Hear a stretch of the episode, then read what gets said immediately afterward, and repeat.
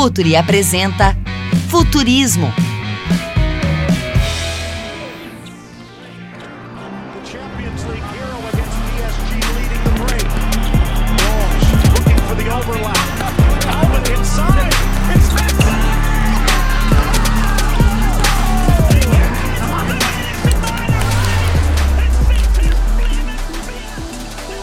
Olá, futeboleiras, olá, futeboleiros no ar, o Futurismo, aqui pelo Futuri, o seu podcast que fala de inovação, de conhecimento, de tecnologia, daquelas coisas talvez que o esporte precisa e ainda não saiba. E hoje é um dia especial para falar disso, sempre ao lado de Eduardo Conditega. Olá, Tega!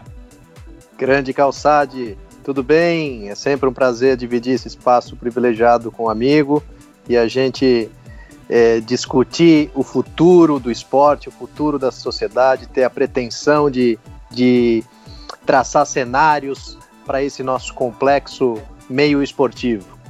E hoje, Tega, o nosso tema é especialíssimo, porque a gente fala de futuro, embora ele esteja aí presente no dia a dia, a necessidade cada vez maior, mas em alguns casos no esporte, especialmente no futebol, ele é um tema do futuro, mas na verdade é que tinha que ser tratado agora. Então a gente vai conversar hoje com o Vinícius Lordello, que é consultor em imagem e gestão de crise.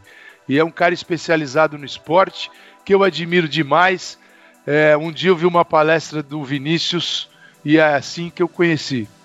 É, e eu falei, poxa, eu tenho que conversar com ele, porque é tudo que a gente precisa agora. E já faz algum tempinho.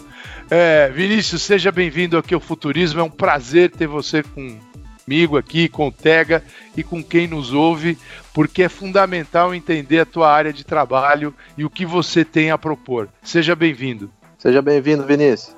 Muito obrigado aos dois, um prazer imenso falar contigo, Calçade, contigo, Tega vocês que são pessoas que, que cuidam do esporte como ele merece ser cuidado. Então é, é, é uma honra estar aqui com vocês.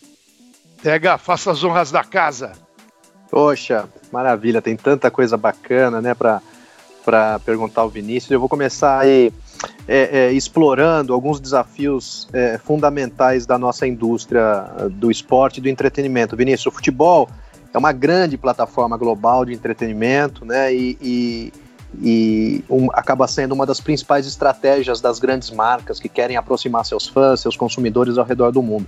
Os desafios das marcas, Vinícius, em trabalhar o futebol numa sociedade cada vez mais digital se tornam cada vez maiores, né? principalmente no contexto da indústria do futebol inserida na indústria do entretenimento, que passa a ter tantos concorrentes cada vez mais preparados. Né? Na sua opinião, como é o futuro dessa relação onde o, onde o futebol concorre com esses players de diferentes plataformas, cada vez mais complexas e sedutoras para essa geração é, é, Z que vem por aí? É, eu penso que o, o, ponto principal é que essas, esses novos entrantes do esporte, como, como os games, eles não são amadores. Né? É, toda estratégia que envolve os esportes, por exemplo, né, mundo afora e no Brasil, é, ele é estrategicamente pensado, existe um planejamento. Enquanto isso, a gente pode falar um pouco mais com clareza aqui da, da realidade brasileira, o que a gente vive no principal é, esporte nacional, que é o futebol, vai em sentido oposto à profissionalização. E como isso pega? É, a concorrência é brutal a cada cinco minutos de atenção dos consumidores. Né? As pessoas antes liam jornais ou passaram a ler notícias na internet e hoje leem o lead, né? Leem lá só o primeiro parágrafo no máximo de uma matéria. Isso porque as pessoas são bombardeadas por informações por todos os lados. E se uma informação chega a ela inadequada, mal apresentada, sem atratividade, a tendência dela não repetir a atenção dela para essa para esse ponto, para essa atração é gigante. E o esporte no Brasil, fundamentalmente, ele é ótimo em afastar as pessoas ao invés de atraí-las. A gente viu recentemente as finais da NBA, toda, toda uma preocupação para que as pessoas consumissem e quisessem voltar a consumir aquele produto. O futebol no Brasil, o esporte no Brasil, na verdade, ainda olha para o consumidor como uma única entrada de dinheiro e não como alguém para ser parceiro dessa trajetória ao longo dos tempos. Agora, Vinícius, o, o, esporte no Brasil, especialmente o futebol, né, está muito preso ao futebol, é, tem uma dificuldade muito grande em entender tudo isso e, e entender o fã como parceiro, que o fã faz parte disso, que ele precisa ser bem tratado, bem cuidado, é, que essa fidelidade do fã ela, embora pareça eterna, ela pode ter períodos aí que o fã abandona aquilo, porque ele não é atendido. É, mas isso não é percebido. Eu acho que dentro das instituições esportivas, e falando aqui especificamente em clubes de futebol, que é um negócio muito grande no Brasil, mas muito maltratado. Eu acho que essa visão ainda não chegou. Não chegou, mas não é, não é que não chegou porque não conseguiram perceber a minha sensação é de que muitos, muitas das pessoas envolvidas com, com o esporte no Brasil percebem, mas preferem não se dedicar a isso por questões de cobranças pessoais alheias à própria função delas. Explico. A pessoa pode até eventualmente chegar a um cargo é, alto em um clube, e aí ela tem a opção de fazer o que é correto e ouvir eventualmente reclamações, ou simplesmente fazer de um jeito que ela não tenha que ficar ouvindo nada de ninguém. E infelizmente muitas pessoas é, que seriam os profissionais do esporte vão pelo caminho mais fácil. É, e o caminho mais fácil tende naturalmente a afugentar outros parceiros, voltando para a primeira pergunta do Tega, que eventualmente estejam dispostos a participar do esporte. Né? Então, não adianta a gente é, dizer que vai fazer um trabalho profissional e ao chegar no clube se deparar com as pressões que vêm da torcida, que vêm da mídia, que vêm dos conselheiros, da política interna e começar a ceder. É, se todo mundo ceder, a gente não vai avançar. Né? E é, é essa a diferença do profissionalismo nacional, porque a gente vê, por exemplo, nas ligas norte-americanas, que causam que causa todo o impacto em, no, na, na credibilidade do projeto esportivo. Pois é, Vinícius. Normalmente a amplitude de, da classe social, da capacidade econômica dos torcedores ou dos sócios, ela é muito grande. E a comunicação e as ações dos clubes acabam sendo um padrão para todos eles, né? É, nesse novo cenário digital esportivo, se torna cada vez mais necessário, é, na, na, na, minha opinião, conhecer e analisar os comportamentos e hábitos dos, desses mesmos torcedores para justamente aumentar a capacidade de monetização. A base de dados dos sócios torcedores dos clubes ainda é um oceano inexplorado, na sua opinião? Talvez eu seja pedante no que eu falo, mas eu tenho certeza que sim. A gente conversa com pessoas do mercado e elas tendem a querer identificar um perfil mais institucional do seu torcedor, do seu fã, e não um perfil de consumo. O que eu quero dizer com isso? É, tem alguns clubes isso tanto faz se é para o esporte, se é para o futebol, se é para o basquete, enfim. Você tem o perfil daqueles fãs daquela torcida. Então, o pessoal fala que. É, eu nem, nem concordo tanto com isso, mas que o corintiano é um maloqueiro sofredor. A gente sabe que o perfil da torcida corintiana tem um gasto bastante superior à média de maloqueira e sofredora. Mas quando você identifica esse perfil institucional, você pode trabalhar com algum viés. Mas para você trabalhar assertivamente como negócio, além de identificar a identidade, eu gosto de falar de identidade dessas pessoas institucionalmente, é fundamental você entender o comportamento de consumo. Porque eventualmente a pessoa pode não ter muito para gastar, mas ela, res, ela reserva parte do que tem para gastar com o esporte. E outras podem ter muito para gastar, e mesmo que proporcionalmente, percentual, dedique menos, pelo volume faz sentido. Só que aquele que gasta mais, ele pode eventualmente gastar em um camarote e isso não vai fazer tanta diferença para a renda dele. Aquele que tem menos vai se esforçar muito mais para pagar uma arquibancada, por exemplo. Mas para um clube, para a questão financeira, pouco importa se esse esforço vai para o camarote ou vai para a arquibancada. Claro, financeiramente importa. Mas o importante é você alcançar e transformar os seus fãs em consumidores da marca. Lordello, é, a gente fala em gestão de crise e fala em imagem, que é tua área de atuação. É, você poderia exemplificar isso? Porque é, é, é difícil explicar no mundo do esporte, assim, para quem realmente não está muito ligado, é, o que é gestão de crise. O que é a imagem? Por que, que um clube precisa cuidar da sua imagem? A imagem dele está aí, estabelecida no mercado. Por que tem que fazer isso? Você poderia falar um pouco mais, se aprofundar? Claro, com o maior prazer, porque é, é a minha, é a minha especialidade. É, quando a gente pensa em imagem, aliás, um esclarecimento que é importante antes disso. Tanto no, no universo corporativo como no esporte, existe a imagem e a reputação. Quando a gente pensa em imagem, é o que você alcança no curto prazo. Quando você pensa em reputação, é o que você alcança, conquista ao longo do tempo. É mais sólido. É mais importante tanto do aspecto positivo como também para se proteger de ondas negativas das crises. Né? Então, o ideal é que todos os, os, agentes do esporte pensassem em reputação. Mais de um tempo para cá, é, eu entrevista aqui, fala com outro colar, e as pessoas ainda têm muita dificuldade em entender o que é a reputação. Você sempre fala assim, olha, a credibilidade, o prestígio. Ah, mas isso já é imagem. Então eu acabei facilitando a vida das pessoas e falo que, é, que a consultoria, né, a especialização é em imagem e gestão de crise. Tanto a imagem como a gestão de crise, embora curto e longo prazo, versam sobre o que as pessoas pensam sobre determinada marca.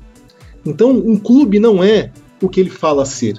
Um clube é o que as pessoas pensam desse clube.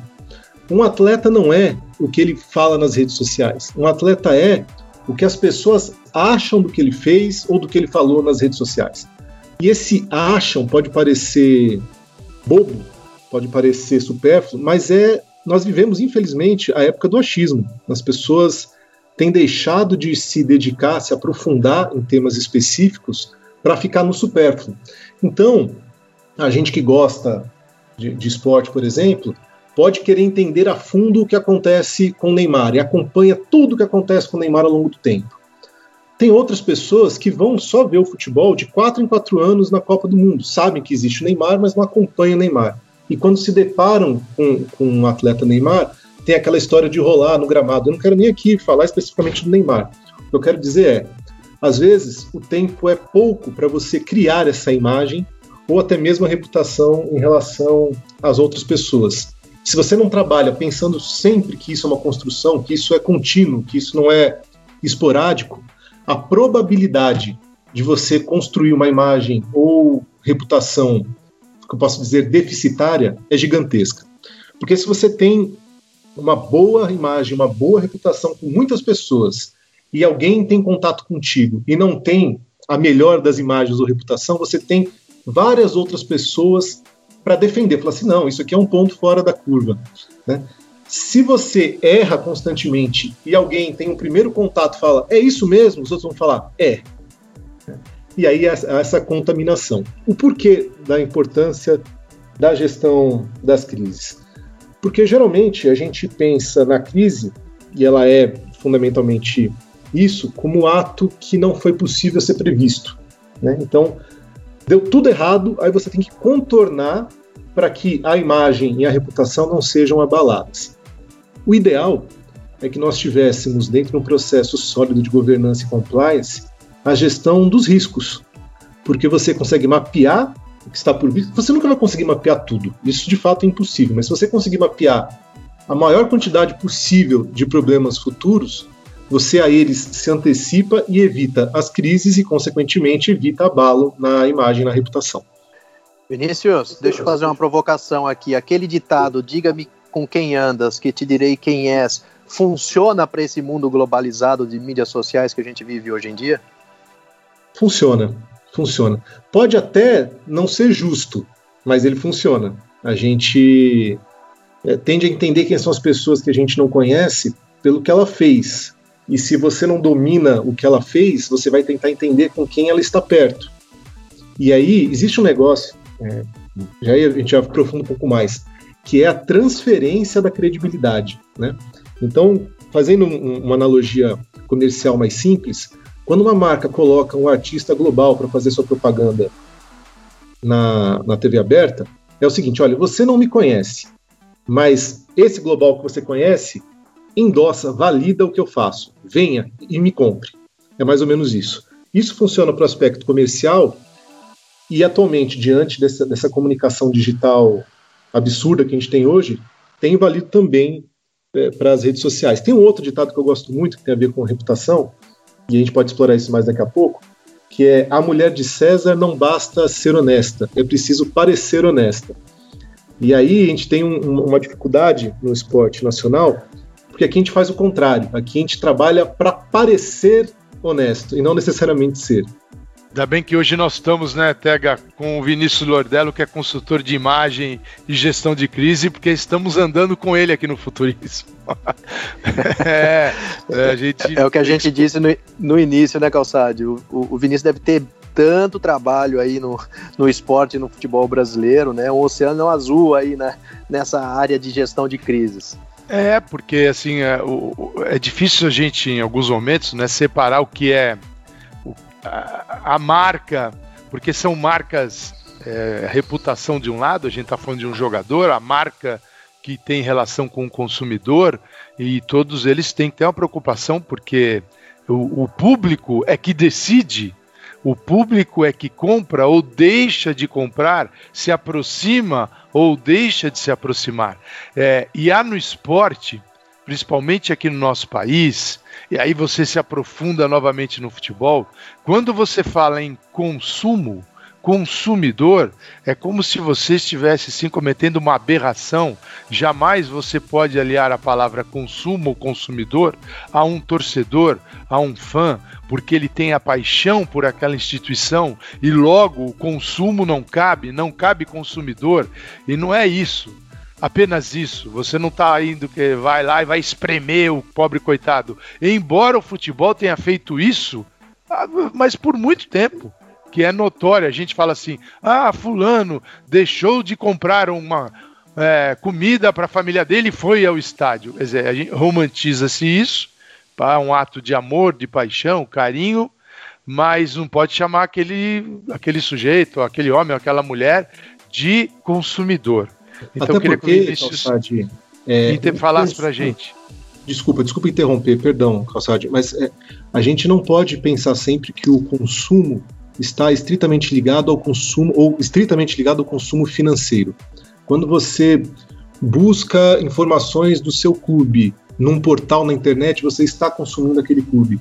Quando você assina uma televisão a cabo para ver mais informações do seu clube, você está consumindo o clube. Quando você baixa um aplicativo, enfim, há várias formas de você consumir. E a parte financeira é uma delas, não é a única. Então, quando a gente fala de consumo no, no futebol, não é pensar exclusivamente no dinheiro que sai do bolso. É pensar também nisso, a gente não pode esquecer isso. Mas é oferecer a quem tem interesse outras formas de consumir o seu clube, porque às vezes ele não consome só o próprio clube. Né? O torcedor do, do Flamengo eventualmente quer saber informações do Vasco, do Fluminense, do Botafogo. E isso não quer dizer que ele goste menos do Flamengo. É um consumo do esporte. Quando a gente pensa o esporte como um todo, ele todo precisa ser consumido. Não é só o consumo do, do bilhete. Vinícius, e esse relacionamento de consumo com o torcedor, muitas vezes ele é, ou a maioria das vezes, ele é refém do resultado de campo. Existe saída para isso? Olha, existe uma necessidade de, de entendimento de todos os envolvidos. Né? Então, é, eu acho muito, muito interessante quando, quando no, no ano passado o Paraná chega à primeira divisão, ou isso acontece agora de novo com o Fortaleza. Eles estruturam um trabalho, mas são transparentes com seus fãs, com seus torcedores. Olha, vamos fazer o nosso melhor trabalho para que a gente fique na primeira divisão. Na minha cabeça, a melhor forma de você trazer os fãs, os torcedores, para a marca, para que esteja ao seu lado, é você ser honesto, transparente com ele. Então, quando você fala assim, torcedor do Fortaleza, precisamos de vocês para que nos mantenhamos na primeira divisão, ele vai entender que cada jogo é uma final para que no ano seguinte o Fortaleza esteja de novo na primeira divisão. Quando ele fala assim, não, a gente subiu e agora a ideia é chegar a Libertadores. O próprio torcedor entende que o que está sendo dito pelo representante do clube, pode ser o presidente, o diretor, seja quem for, não condiz com a realidade. E ao perceber que o dirigente está distante da realidade, ele afasta também os fãs, os torcedores da realidade do clube. Né? Então é importante esse alinhamento de expectativa, primeiro para não trazer uma frustração desnecessária, segundo para engajar o torcedor dentro daquele, daquele cenário de consumo que eu falei para vocês, de estar, de, de, de, compreender qual é a função dele. Então a minha função aqui vai ser ajudar meu clube a estar em todos os jogos para ajudar meu clube a não cair. É diferente da comunicação do Borussia Dortmund. É, esteja aqui conosco, se não tiver, vai ter outro no teu lugar. É, é, é diferente, cada um vai ter uma comunicação distinta. O importante é você ser claro com os seus torcedores, ser transparente com os seus fãs, para que eles enxerguem em você a credibilidade que ele precisa ter para estar ao lado. Vinícius, você falou numa palavra mágica aí, quando a gente fala em reputação, em marca, em gestão de crise, é pura comunicação. Como você se comunica com seu clube, com seu público, é, o que, que mensagem você pretende levar, que tipo de atuação você precisa ter e a comunicação eu vejo que ela flui é, assim naturalmente em muitos casos sem um direcionamento, sem um posicionamento. Como você vê a comunicação no esporte? Aqui. Olha, esse é um ponto de, de tristeza para mim, sendo muito honesto, porque é, a comunicação no Brasil, na maioria das vezes, ainda é marketing. E o marketing e a comunicação precisam andar lado a lado, são parceiros. Mas se você entende que a comunicação está abaixo do marketing, você marketeia o que você tem para falar. E isso não é bom. Isso não é bom. quero deixar muito claro aqui que é muito respeito ao trabalho do marketing, mas são ideias distintas de funcionamento. Né?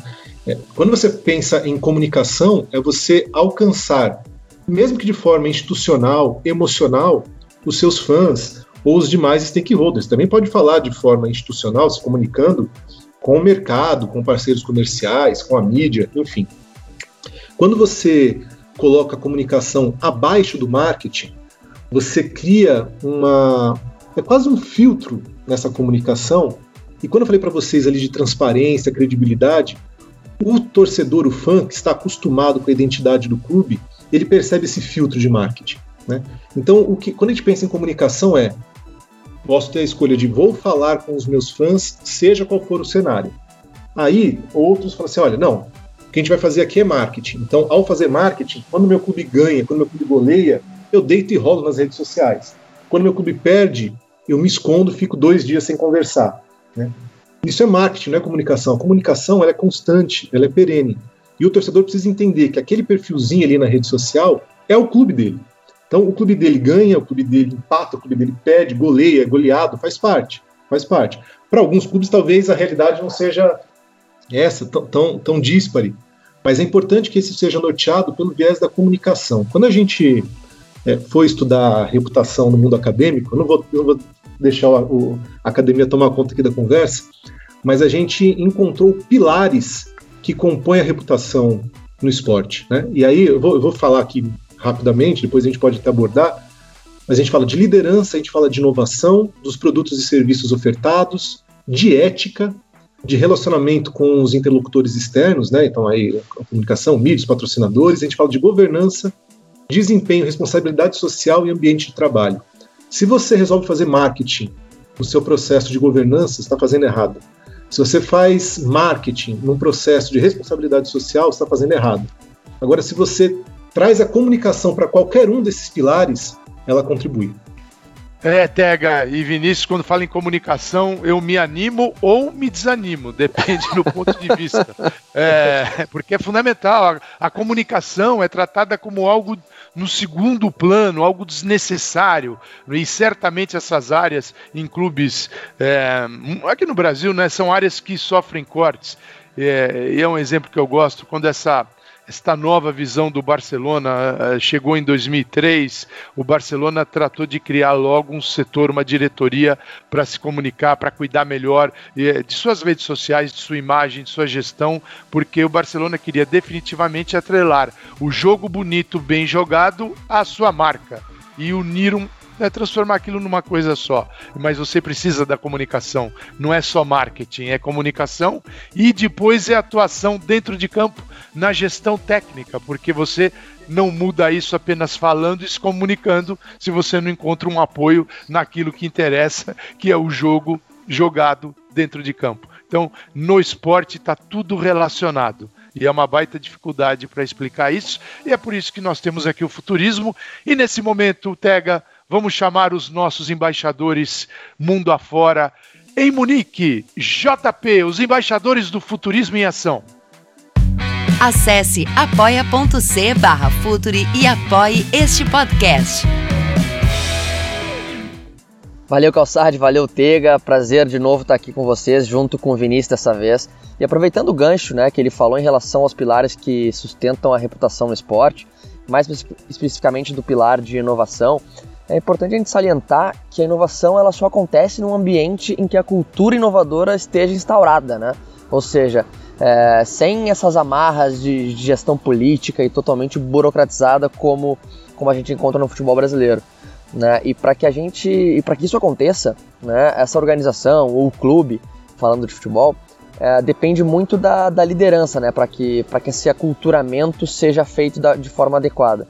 Né? E, e, esse aculturamento ele é top-down, né? vem de cima para baixo, da liderança para o restante. E, e, acredito que esse seja um dos maiores desafios que a gente encontra no futebol brasileiro, né? Principalmente porque, no geral, as lideranças são, são muito politizadas e se importam muito mais com, com os resultados do que propriamente com a gestão do clube. Né? É uma coisa muito imediatista que a gente vive no Brasil. E, e o que é muito diferente aqui da Europa, né? onde os clubes são geridos, na, na, na sua grande maioria, por profissionais e, e a grande, grande maioria dos clubes são empresas ou uma, um, são, são mistos, né? É, e, e, esse, esse desafio cultural ele não é só mérito do, dos clubes de futebol, né? No, no mundo corporativo, a questão de, de cultura, desse aculturamento que eu falei anteriormente, é, também é muito delicada, né? Uma das principais, isso é uma das principais funções de, de um diretor de inovação, né? E, e relacionado, relacionando essa questão de cultura com a comunicação, que foi algo que vocês já falaram bastante aí, é, fica evidente né, que a cultura do clube é, é algo que, que, que, é transmitido para o fã através da comunicação. Então, quanto, quanto melhor trabalhada essa questão cultural, mais autêntica e genuína vai ser essa comunicação entre, entre clube e fã, né, entre o seu público.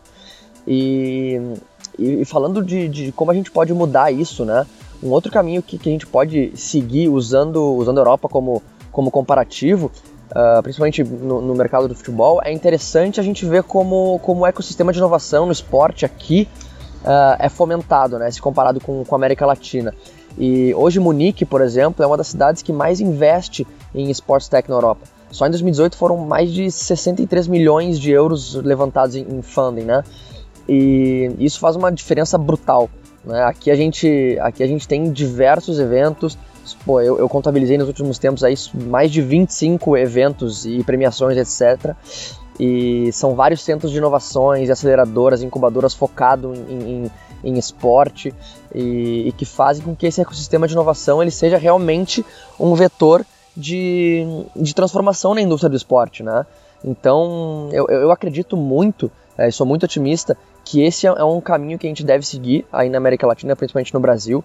E, e iniciativas como esse podcast que a gente está fazendo aqui são essenciais para que a gente possa fomentar realmente discussões como essa e, quem sabe, acelerar essa transformação de baixo para cima, né? Já que de cima para baixo, é, feita pelas lideranças como deveria ser, é bastante complicado é, que aconteça. Uh, eu acho que de, de baixo para cima, de acordo é, com essas iniciativas que a gente vem, vem fazendo e vem vendo que, que, que vão acontecer nos próximos tempos, é, acho que são, são a melhor forma de a gente causar transformação e impacto no nosso futebol por aí, né? Então eu deixo essa provocação para vocês e vou ficando por aqui. E é um, foi um prazer participar de novo. Grande abraço e a gente se vê no próximo. Legal, JP. Vamos agora para Londres com Fábio Skripilite. E aí, Tega Galsardi, Vinícius, Fábio Skripilite aqui. Mais uma vez é um prazer participar aqui do Futurismo. Bom, fazendo um gancho no que foi falado de comunicação e o processo de entender o torcedor, a tecnologia tem um papel crucial nesse momento que a gente está. O esporte ele está passando por um processo de digitalização e entender o torcedor é parte fundamental para se comunicar, seja você uma empresa ou um clube. Tem um exemplo que é muito emblemático. Até porque faz cinco anos, nos últimos dias que fez, né? Foi o, 7 a 1 da Alemanha. E quando o Brasil estava já perdendo de 5, no intervalo a TV começou a anunciar propagandas. Pra, e tinha muito esse objetivo de incentivar o Brasil para ganhar a Copa do Mundo.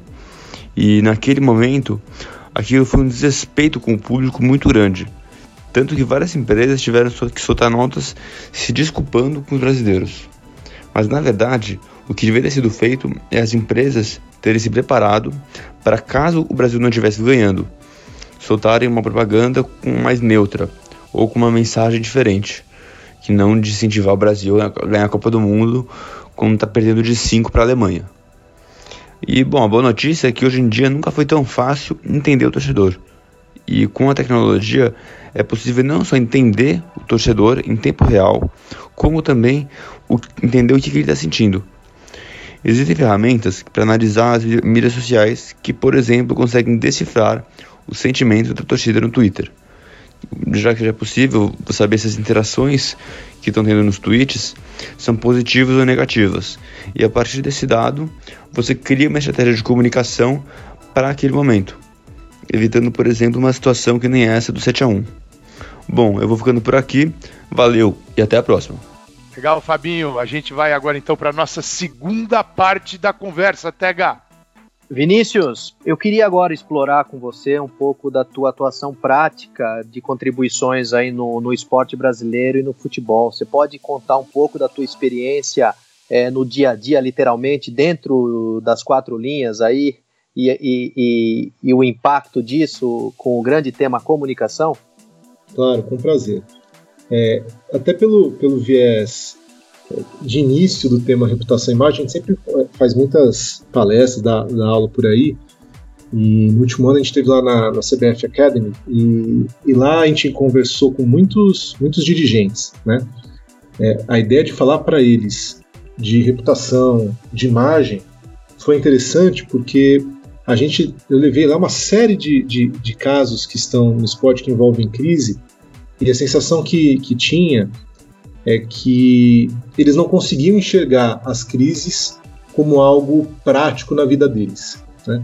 na vida deles, dos clubes. Eles ente até entendiam o conceito de imagem e reputação, mas eles sempre imaginam que a crise está distante ou que eles não podem interferir. Então, se um torcedor briga dentro do estádio, por exemplo, eles imaginam que a responsabilidade é do torcedor que se exaltou e brigou no estádio. Ele não entende que, que, é, da, que é também função do clube, através de uma comunicação qualificada, é, orientar, instruir ao melhor comportamento. Não quer dizer que vai dar certo, mas é sim função do clube. Dentro desse cenário de experiência, no ano passado o Santos convidou, não para oferecer, não para que fosse uma consultoria, mas para que eu trabalhasse lá dentro, como, como diretor de, de reputação. Eu achei curioso, porque eu conversei com o presidente Pérez na época, e ele falava muito de reputação.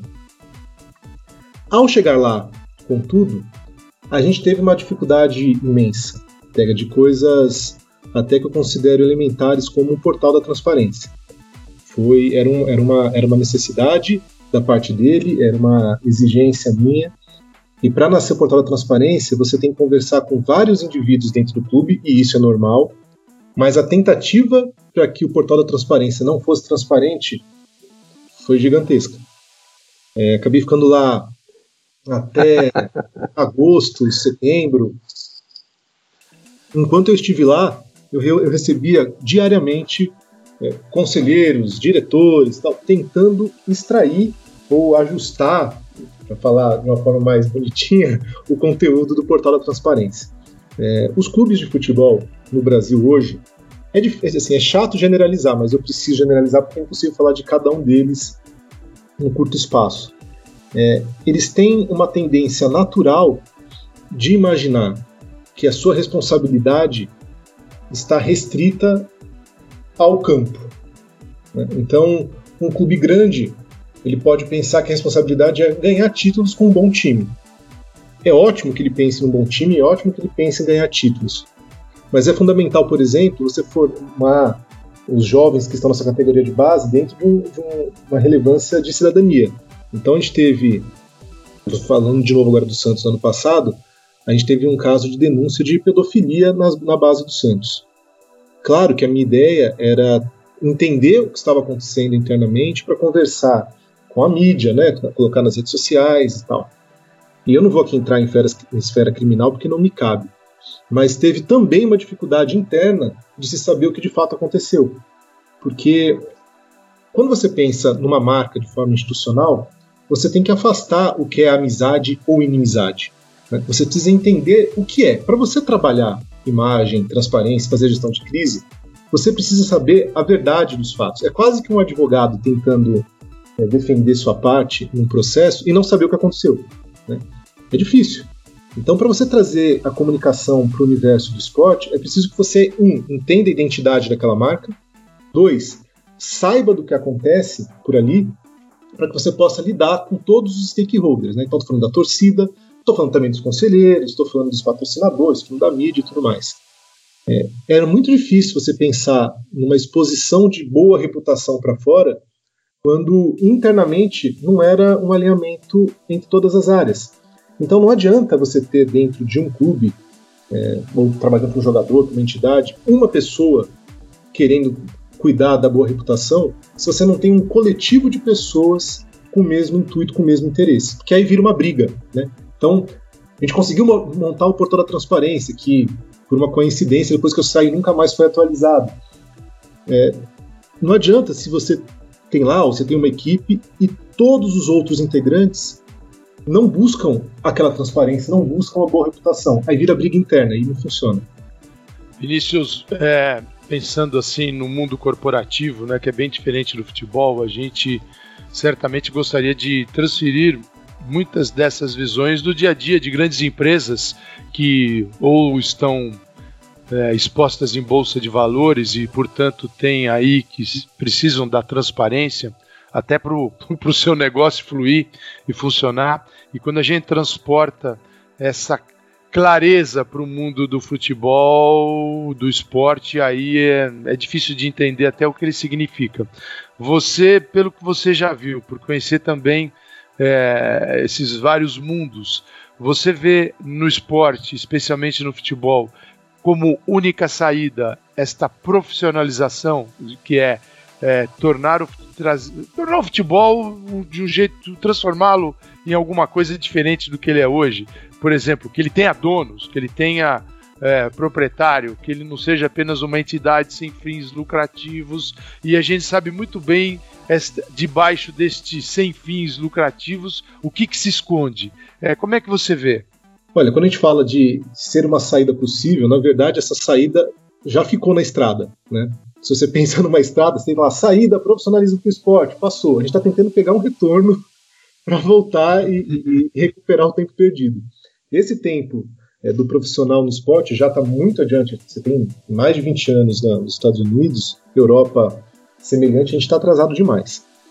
É, voltando pra, lá para o início da nossa conversa, porque tem a ver, eu vou, eu vou falar algo aqui que eu acho que eu nunca nem escrevi no blog, nunca falei publicamente, mas é, é, um, é uma visão que eu tenho sombria do nosso do esporte maltratando o esporte, como a gente continua maltratando, a tendência desse esporte que a gente conhece hoje acabar é gigantesca. Né? É, me perdoem pela, pela, pela visão sombria do nosso futuro, porque inclusive o bate-papo aqui é sobre o futuro do esporte.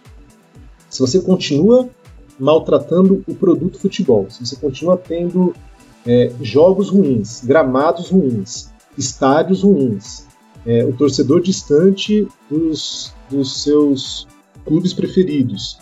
Você consegue continuar tendo morte. Você coloca num estádio uma torcida única. Você vê agora durante a Copa América, na Copa do Mundo, como é bom você ter as pessoas ali é, é, é, em irmandade. Você tem uma série de, de, de atributos que depõem contra o esporte. O esporte no Brasil hoje ele é um sobrevivente. Né? É quase um contra tudo contra todos, porque tem o componente paixão e o componente dinheiro. A gente não pode ser inocente. Né?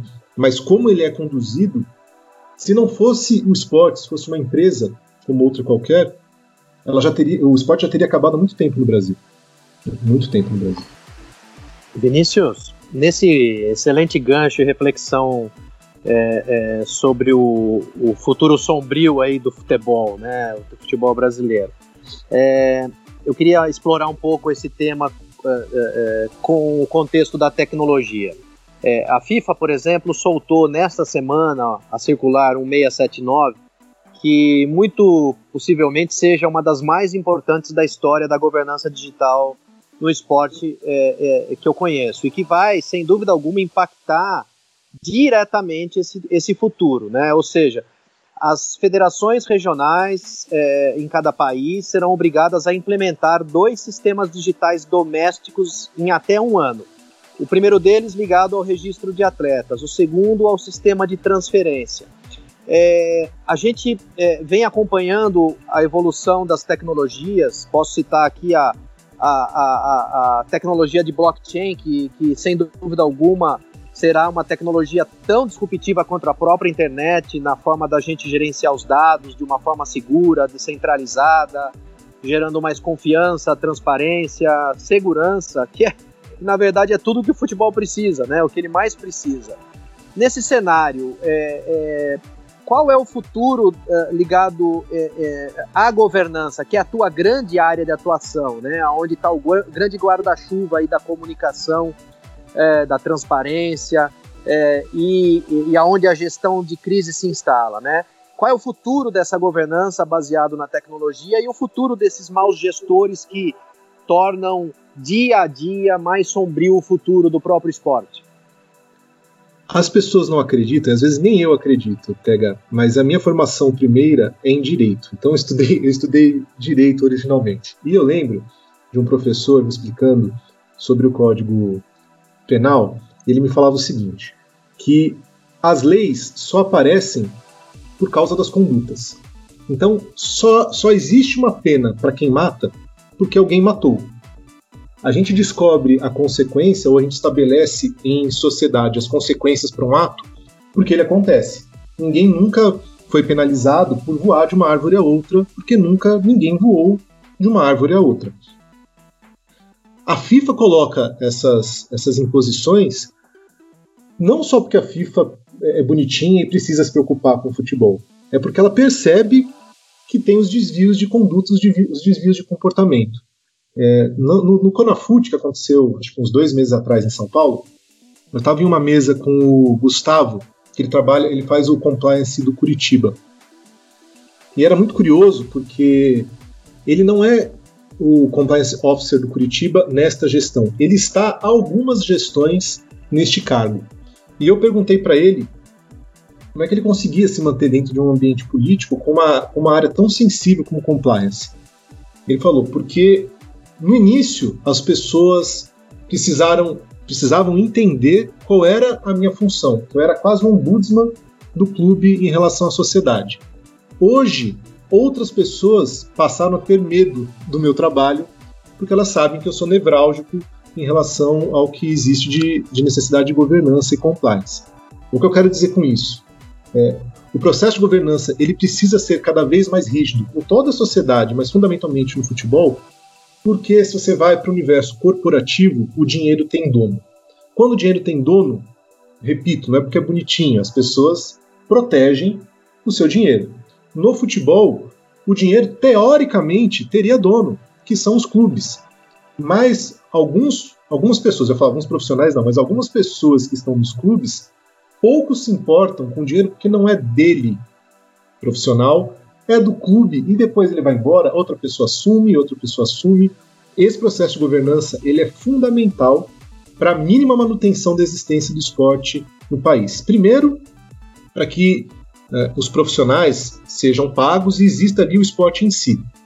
Segundo, para que os parceiros, os stakeholders externos uh, ao ambiente de futebol vislumbrem ainda alguma possibilidade de participar daquilo, porque o marketing pode funcionar, e agora não é uma crítica, é uma, é uma colocação. O marketing pode funcionar com um torcedor, com um fã, mas o que funciona de fato para todos os stakeholders é a experiência que você tem com aquela marca, é a reputação que existe, que você tem com, a, com aquele stakeholder. Aí eu estava lendo uns dois, três dias atrás o vice-presidente de inovação da Disney falando que, na visão dele, o marketing, como ele é visto hoje, deve acabar nos próximos 10 anos, porque ele acredita que o que fica para as pessoas é a experiência, o contato que ela tem direto com aquilo.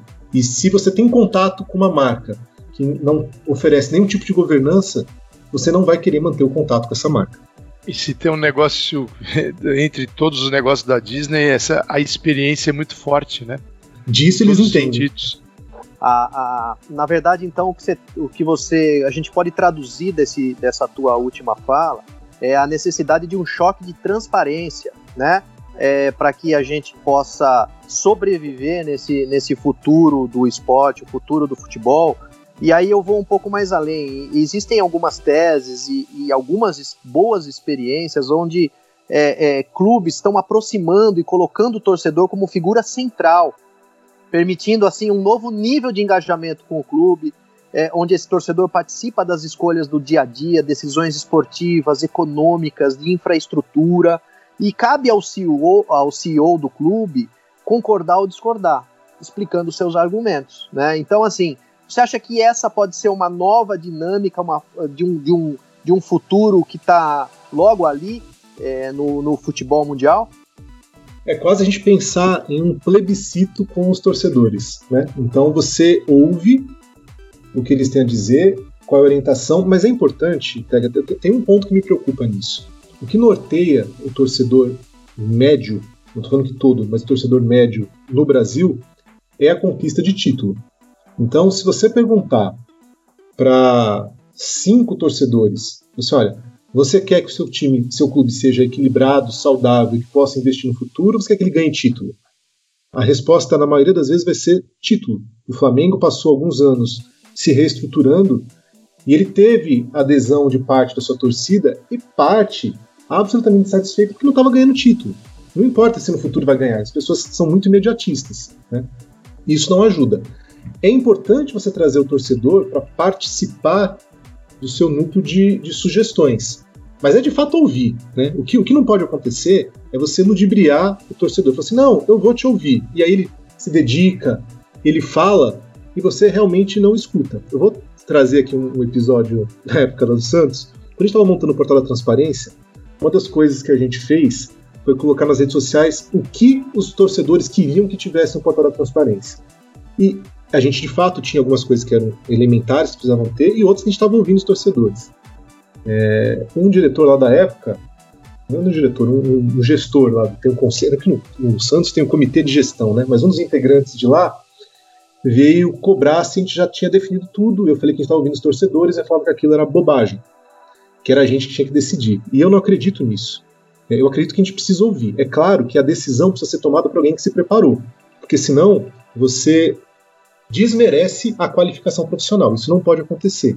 Mas ouvir de verdade, estar com os ouvidos abertos para entender o que seus torcedores querem, né, o que seus fãs querem, o que os filhos deles querem, Eventualmente, até é importante ouvir, talvez seja meio, meio doido dizer isso, mas entender qual é a opinião, desde que ela seja razoável, de torcedores de outros clubes. Se você tiver um mais exaltado que só vai xingar, isso você não vai ouvir. Mas isso pode acontecer até com o torcedor do próprio clube. Mas se você tem um torcedor que isolou o componente paixão para ter uma opinião sobre você, a reputação que você tem com esse torcedor de outro clube, é importante você ouvir também para tomar as decisões num rumo melhor para o futuro da marca, que é o clube, a entidade esportiva, seja lá qual for. Vinícius, saindo da instituição, indo diretamente para o atleta, a gente tem vários exemplos de grandes atletas hoje que geram muito mais recursos, dinheiro fora dos gramados do que dentro. Mas a origem está lá no gramado, ela precisa ser bem cuidada. Mas a imagem fora, ela é um, parece que é um mundo infinito de possibilidades de se ganhar dinheiro. É, como é que você vê a gestão? Nós tivemos casos aí recentes, rumorosos. Tem o caso do Neymar, é, acusado aí de estupro e de tantos outros atletas que não cuidam bem disso ou não cuidaram. E também exemplos de gente que de atletas perfeitos nesse ponto. É, como é que você vê isso? Como é que, é, por exemplo, os atletas, você no Brasil a gente pode dizer que passaram a cuidar da imagem ou isso é uma coisa que vai acontecendo e depois a gente vê o que acontece? Tem um componente importante na distinção entre atleta e os clubes, que é a paixão. Você tem torcedores que são apaixonados pelos seus clubes e que não necessariamente estarão apaixonados pelos jogadores que representam seus clubes dentro de campo. Então, essa transferência de paixão não acontece com facilidade. Né? Então, quando a gente fala assim, ah, o, o jogador precisa se esforçar para se transformar em ídolo e tudo mais, tem a ver com isso. Tem a ver com o desejo de alcançar a paixão do torcedor.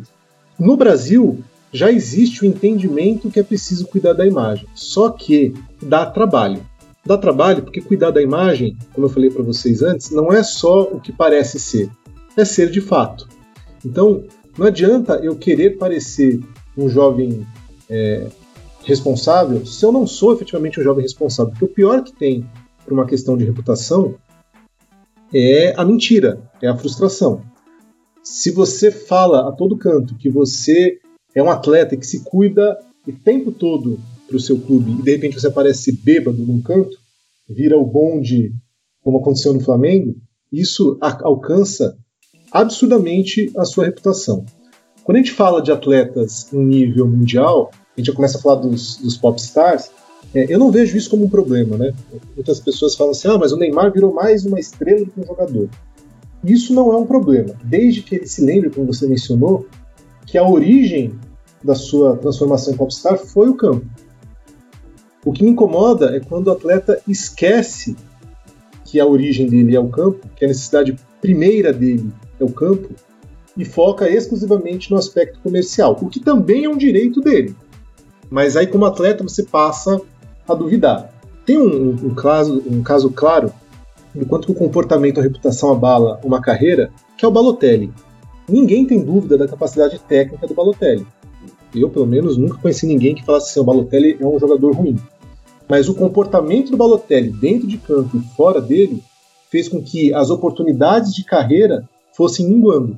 Não porque as pessoas não acreditavam no que ele poderia entregar ali, mas no que ele poderia entregar além daquilo ali. Né? Essa é uma preocupação gigantesca. E as grandes marcas mundo afora já estão preocupadas. Eu falei da NBA, a NBA tem uma preocupação absurda com o comportamento dos seus jogadores, porque elas, elas sabem que o que os atletas fazem reflete na imagem, na reputação da própria liga. Né? Então esse cuidado ele é fundamental e ele precisa ser cascateado.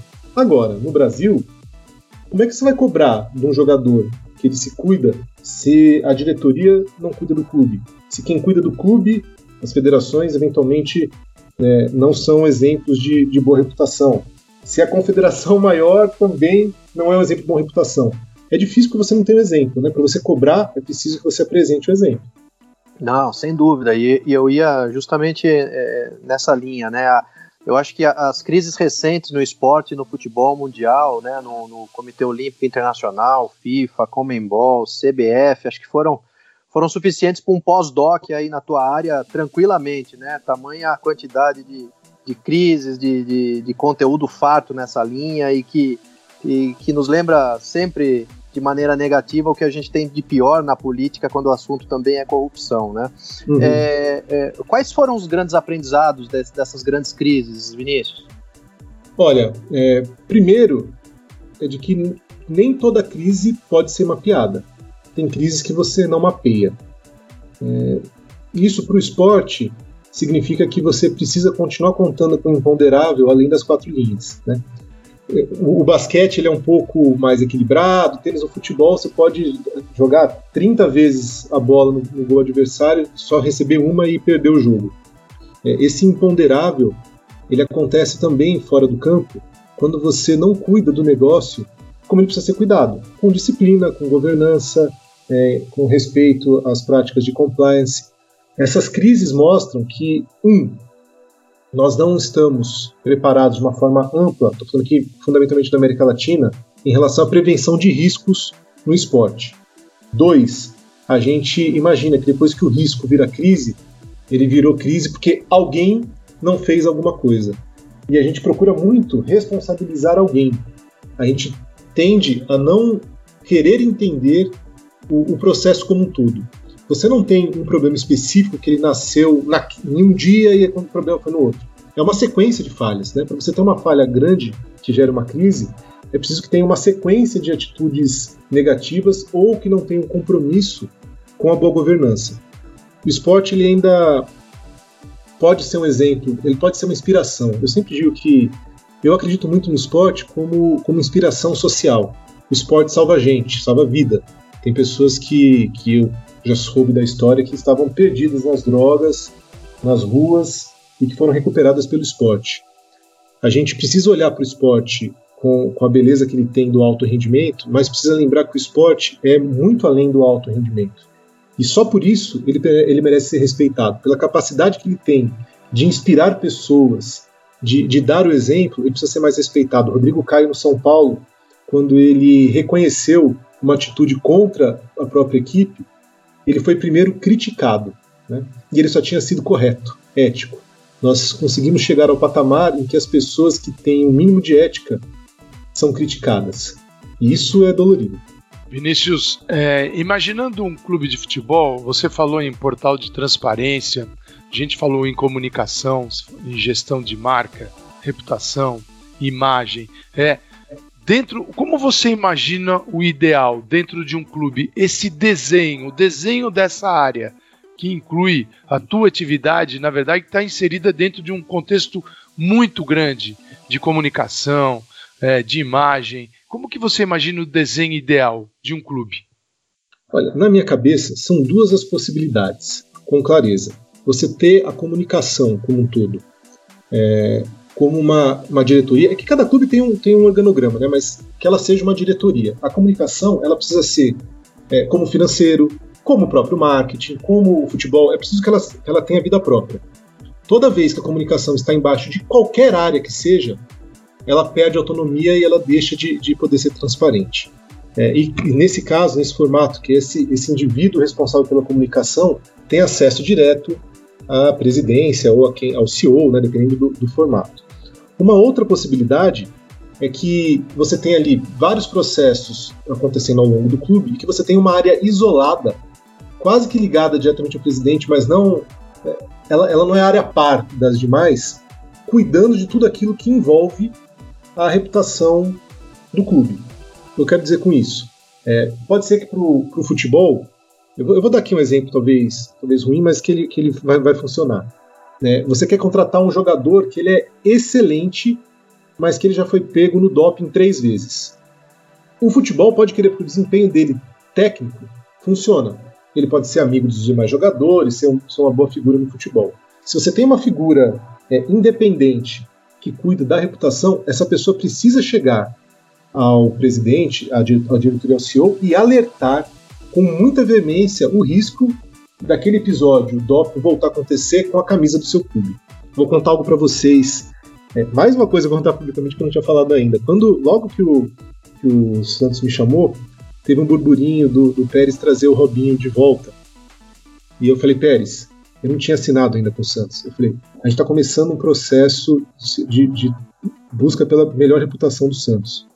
O Robinho estava é, no ápice ali de uma acusação de estupro contra ele. Eu falei, Pérez, a gente não vai aqui condenar o Robinho, mas se a ideia é cuidar da reputação, repense essa contratação.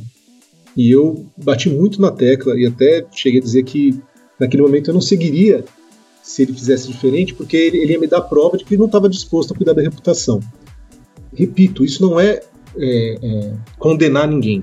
Isso é você cuidar da relevância da sua marca.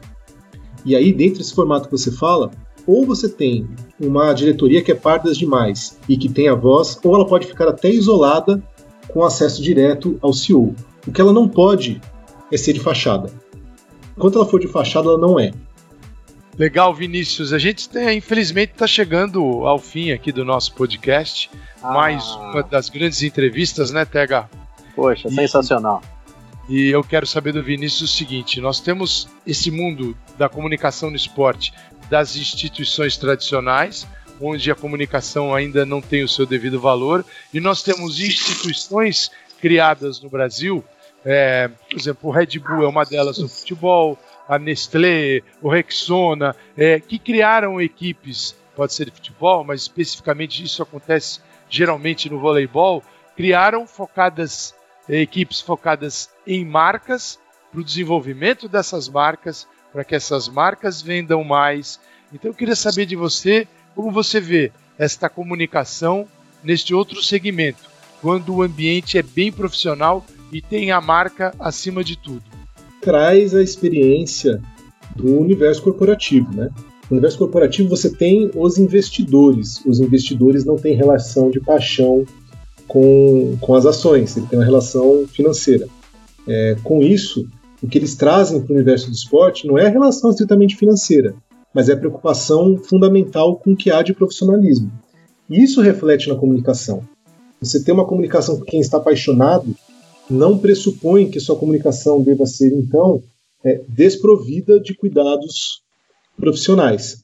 É, é, importante que cada vez mais nós tenhamos marcas e exemplos demonstrando é, para o esporte como ela pode funcionar. Dói um pouco porque essas marcas ainda não têm um público torcedor consolidado, mas é mais provável que elas consigam esse público trabalhando profissionalmente do que o contrário. Né? Então, eu acredito que, que Red Bull, por exemplo, consegue construir um público trabalhando bem, não trabalhando mal. E isso, isso vai se refletir em todo, todo o mercado do esporte. Calçade, sem dúvida alguma, acho que é mais um, mais um futurismo que, que é obrigatório para quem se interessa, quer discutir e ajudar o presente e o futuro do nosso esporte, do nosso futebol. Mas, Vinícius, eu queria mais uma vez te agradecer demais a tua participação. Foi um grande prazer para a gente. E deixar uma última pergunta, provocação. Né? Eu conheço um dirigente de um grande clube brasileiro que ele diz que governança, compliance, reputação são palavras bonitas, sabe? O que vale mesmo é o resultado, que pouca gente vai cobrar ou lembrar se o título vier. Qual é o teu recado para o futuro desse tipo de gestor? Primeiro, que pode ser até que os torcedores pensem como ele e que seria a responsabilidade dele ajudar a mudar. Isso não pode ser justificativa para o erro, tem que ser incentivo para a mudança. Quando você percebe que seus torcedores querem só título e não querem a boa governança, eu acredito que isso existe, você ajuda a esclarecer o torcedor. Você não não senta nessa história e, e concorda com isso e age de forma errada. Segundo, que esse gestor não vai ter futuro no esporte. Talvez ele tenha presente um futuro no curto, curtíssimo prazo, mas ou eu acredito que o nosso esporte pode ser melhor, ou eu paro com tudo. E eu acredito que o nosso esporte pode ser melhor. Até por isso, quero agradecer a vocês. Foi uma honra falar com vocês. Tega, a gente nunca se viu pessoalmente, mas acompanha o trabalho desde a Universidade de Futebol e caramba, é ótimo falar contigo. E o Calçado já tive a oportunidade de falar pessoalmente ele é uma das inspirações para mim no esporte, porque ele leva o esporte a sério, com paixão, mas leva o esporte a sério. E isso é fundamental nesse nosso processo. Por fim, só quero dizer que há um tempo atrás, assim como você ouviu isso desse gestor, eu ouvi de um profissional do mercado que inclusive continua bem atuante no mercado do futebol hoje.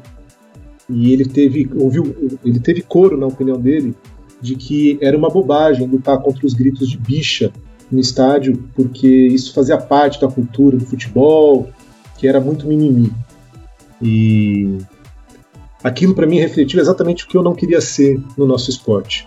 Porque se a gente olha para o que acontece de pior e simplesmente acata, a gente perde o motivo da gente viver todos os dias. Né? E Claro, tenho as minhas preferências, minhas necessidades pessoais, mas pensando no meu lado profissional, ou eu acredito que eu posso fazer diferente e contribuir com o esporte, ou eu desisto dele. E eu ainda não desisti do esporte. É, nós não desistimos ainda, viu, Vinícius? Obrigado. A gente é um prazer ter você aqui. É, a gente poder falar num alto nível, essa história de faz parte da cultura, eu acho sempre muito legal. Porque do jeito que vai, daqui a pouco nós vamos estar aqui no Brasil, um atirando no outro e achando que faz parte da cultura. É, pá, pá, pá, o bang bang, né? Faz parte da nossa cultura tal. É, essa é uma das coisas fantásticas que a gente ouve. A gente tem que mudar né, aquilo que não funciona e tentar promover né, um, um país e um esporte mais decente, né, inclusivo, todos possam fazer parte. Mas seguimos buscando. Foi um prazer ter você aqui, sempre ao Obrigado, lado Vinícius. do Pega. Sinta-se aí parceiro do futurismo. Sempre. É um parceiro. Nós já temos cinco parceiros, né, Tega? E vamos, é isso aí. vamos em frente. É isso, isso. aí. Vamos criando essa comunidade forte que se interessa pelo futuro, discute, pensa, né? E, e também entende que o futebol e o esporte, principalmente o futebol, é tão tão valioso para a nossa cultura, né, que a gente pode inspirar mudanças significativas no nosso país. E Vinícius, também somos admiradores do teu trabalho, obrigado pela companhia, a recíproca é, é sempre verdadeira e espero que a gente possa estar tá criar o bom hábito de estar muito mais vezes juntos a partir de agora. Muito obrigado, amigo. Que seja assim. Prazer. Vinícius, antes de desligar, quem quer te acompanhar, pode te acompanhar por onde? Olha, tem o, o blog Esporte Executivo na, na exame.com, que é um, é um blog que eu mantenho lá. Eu não falo exclusivamente de questões de reputação, ali também tem algumas questões de negócio, porque é o, é o perfil da, da, da exame.com. E eu estou desenvolvendo, é, a partir de umas duas, desde umas duas semanas atrás, o hábito de, de falar um pouco mais no Twitter. Fui cobrado por isso. Então lá tem um Vinícius Lorde e eu vou, vou prometi que ia melhorar nesse aspecto e vou melhorar. Então no Twitter é Vinícius Lorde, tem um blog lá o Esporte Executivo na exame.com, tem também a consultoria Esporte Executivo. Para falar a última coisa, essa história de cultura que ficou na minha cabeça. Há não muito tempo atrás, se a gente pensar na história da humanidade, a escravidão era culturalmente aceita. E que bom que a gente não, não ficou aceitando aquilo, né? quer dizer, parte da população aceitava aquilo. Que bom que a gente não aceita-se mais hoje e outras tantas coisas precisam deixar de ser aceitas também. É isso aí. Valeu, Vinícius. Valeu, Tega. Sensacional. Até a próxima. Valeu, Calçade. Valeu, Vinícius. Um Grande abraço.